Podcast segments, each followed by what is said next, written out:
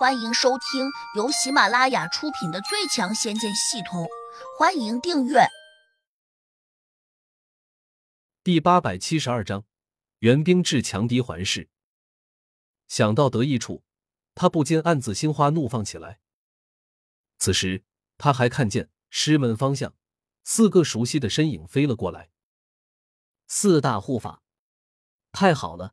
没想到他们过来了。古朝安越发欢喜极了，连声叫道：“叶师叔出面，果然好使。刚才他发出了那么强烈的求救信号，除了今天值守山门的叶落，也没有人理他。可见他在门中只是一个多么微不足道的弟子。”胡杨瞅着这四个穿着几乎一模一样衣服的中年人，他们神态冷漠，全都处于地灵九级初期。江阁沉声说。我早就听闻你们有四大护法，且每次都是由九级地灵组成。如今一见，果然名不虚传。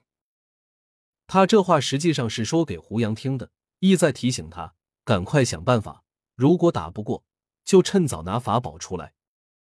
江格最相信胡杨的，目前还是法宝，尤其是强敌当前，他认为胡杨只要祭出法宝，至少可以轻松脱身。胡杨就好像没有听见似的，他淡漠的瞄着这四个中年人，好像压根儿就没把他们放在眼里。叶落见那四个护法赶来了，立刻转身冲他们微微躬身，客气的说：“掌教师兄如此重视，有劳四位师兄了。”古朝安和旁边那两个师兄弟也赶紧弯腰行礼。古朝安还毕恭毕敬的说：“拜见四位真人。”为首那个护法叫玄风真人。他拿笔也对着叶落，有点不高兴的问：“叶落，你今日值守，发出了师门最强求援信号，所为何事？”叶落陪着笑脸，指了下胡杨和江格，说：“他们在这里挑事，我担心他们跑了，所以就……”他的话还没有说完，就被玄风真人给打断了。就为了区区小事，你竟然发出了师门最强求援信号？叶落，你是不是在小题大做了？说到最后，玄风真人几乎是厉声叫喊，叶落心里一震，不免也觉得自己有点草率，赶紧低头陪着不是。玄风师兄，我下次再也不敢了。哼，还有下次？等会儿回去，就看掌教师兄怎么惩罚你了。玄风真人咬牙说。叶落眼一横，连忙给玄风真人分了个神识出去，说了下大概情况。尤其把古朝安要拿美女换仙器的事情复述了一遍。玄风真人冷冷的看着叶落，说：“你别夸大其词，要是换不来仙界，就凭你这样胡说八道，就可以罪加一等。”叶落不敢辩解，却瞄了古朝安一眼，心说：“要罚也得罚这小子。”玄风真人转而却又缓和了语气，用神识补充：“我们既然来了，自然就得先帮你把事情办完。”叶落，现在要做什么？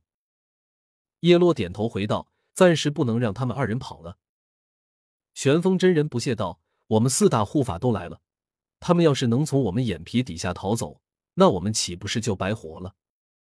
叶落心中其实并不担心胡杨和江阁有否逃走的问题，但现在得到了玄风真人的保证，他心里自然就更加踏实了。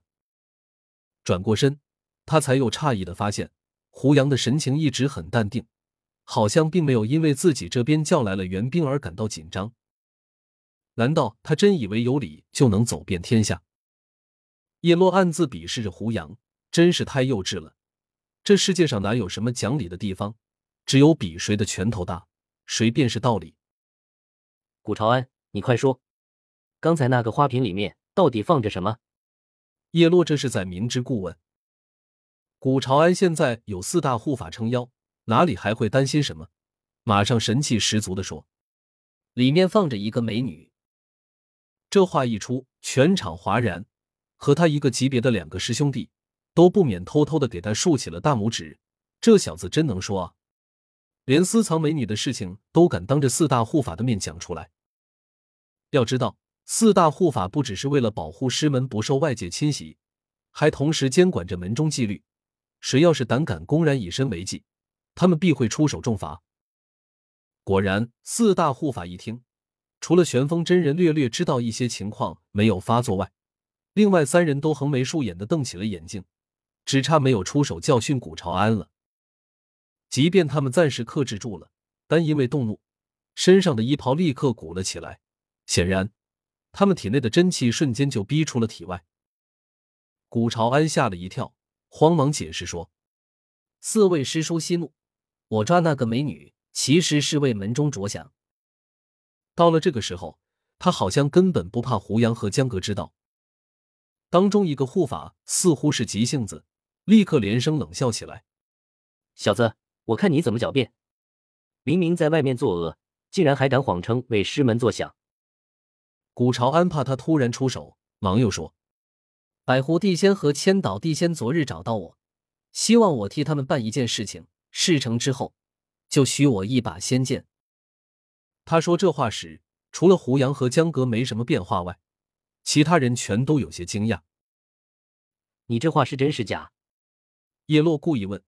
虽然他早就相信了古朝安，觉得他不敢当着自己的面胡乱撒谎。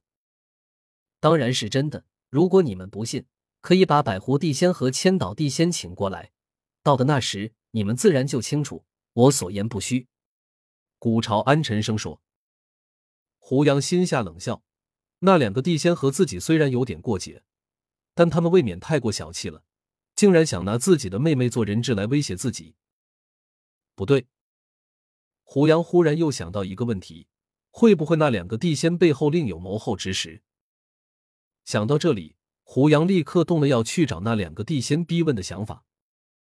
但是，那两地仙如果躲起来，执意不见自己，那这样贸然行动就显得打草惊蛇了。玄风真人听到有仙剑，顿时眼睛一亮，连声追问古朝安：“百狐地仙和千岛地仙真的许诺要送你仙剑？”本集已播讲完毕，请订阅专辑，下集精彩继续。